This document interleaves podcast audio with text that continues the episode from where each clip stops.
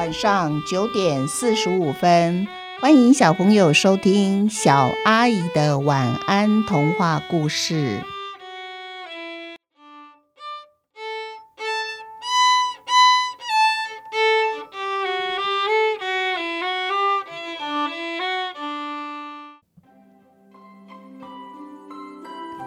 阿狸捉贼记下集。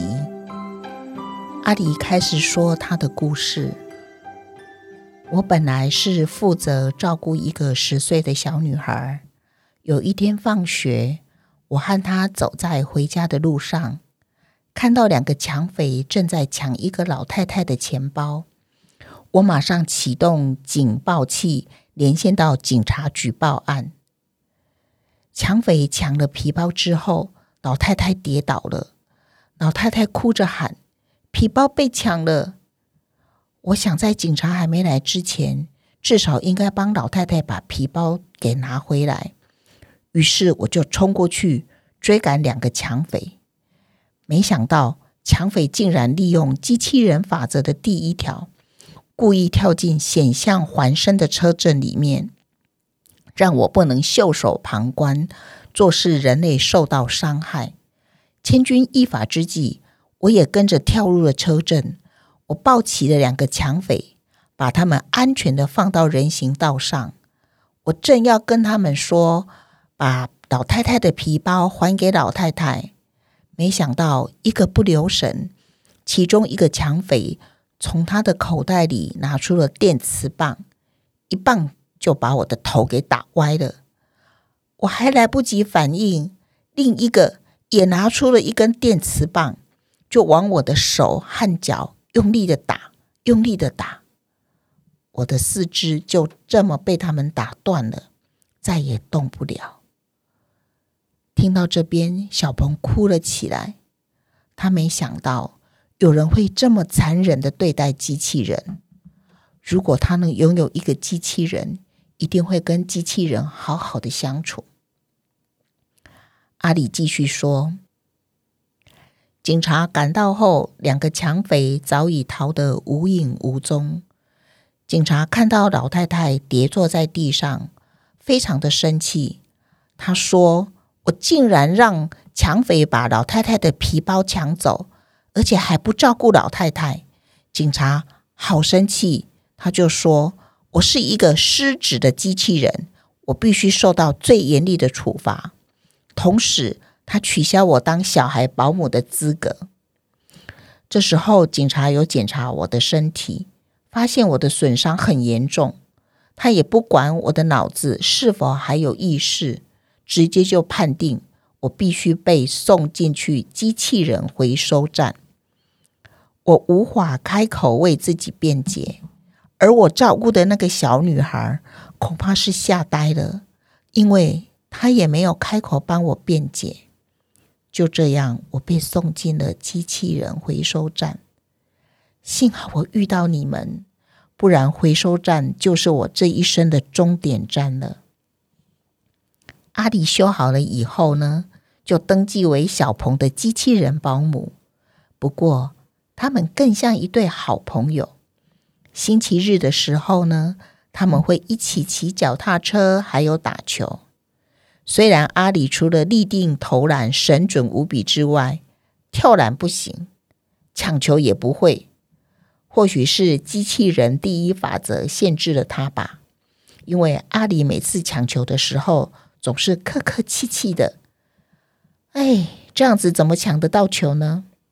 于是小鹏干脆跟阿里说：“那你就到外面去休息好了。”这时候。小鹏的篮球滚到边缘，篮球场上不知道是什么时候站来了两个人。那两个人呢，捡起了小鹏的篮球，转身准备离开。小鹏急忙追上去说：“篮球是我的，请你把篮球还给我。”这两个人就回过头对阿小鹏说：“是吗？篮球上面有写你的名字吗？有吗？在哪里？在哪里？你比给我看。”他们还故意把篮球翻来翻去的，大声的问小鹏，然后啊，其中一个就把球丢给另外一个人，而在树下休息的阿里听到了这人的说话声音，觉得好耳熟哦。他就把声音输入大脑，做了声线比对。这时候，他的大脑里浮现了半年前两个抢匪的脸，竟然就对应眼前这两个人的脸，完全的吻合。这时候，阿里不动声色的捡起了一颗石头，对着那人的后脑勺丢过去，而且他的力道控制的刚刚好，不会使他受伤。因为机器人不能伤害人类的，但是啊，却让这人痛的大叫：“是谁？谁用石头丢我？”小鹏看到了阿里动的手，他和阿里交换了一个会心的眼神。小鹏快步的走到这两个人的面前，他把他的篮球抢过来，这两个人马上围住了小鹏，一人动手抢球。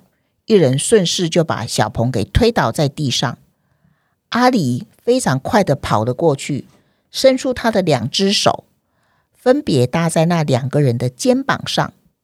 这时候，这两个人动也不能动，只能站在那里看着阿里。阿里就笑了笑，对小鹏眨眨眼，脸上还露出了一个很诡谲的笑容。警察来了。阿里就把半年前抢匪抢老太太皮包的经过，透过眼睛投影到篮球板上面。警察看完就明白了，原来这两个人就是半年前作案的抢匪。警察谢谢阿里，也跟阿里说对不起。他把两个抢匪带回警察局了。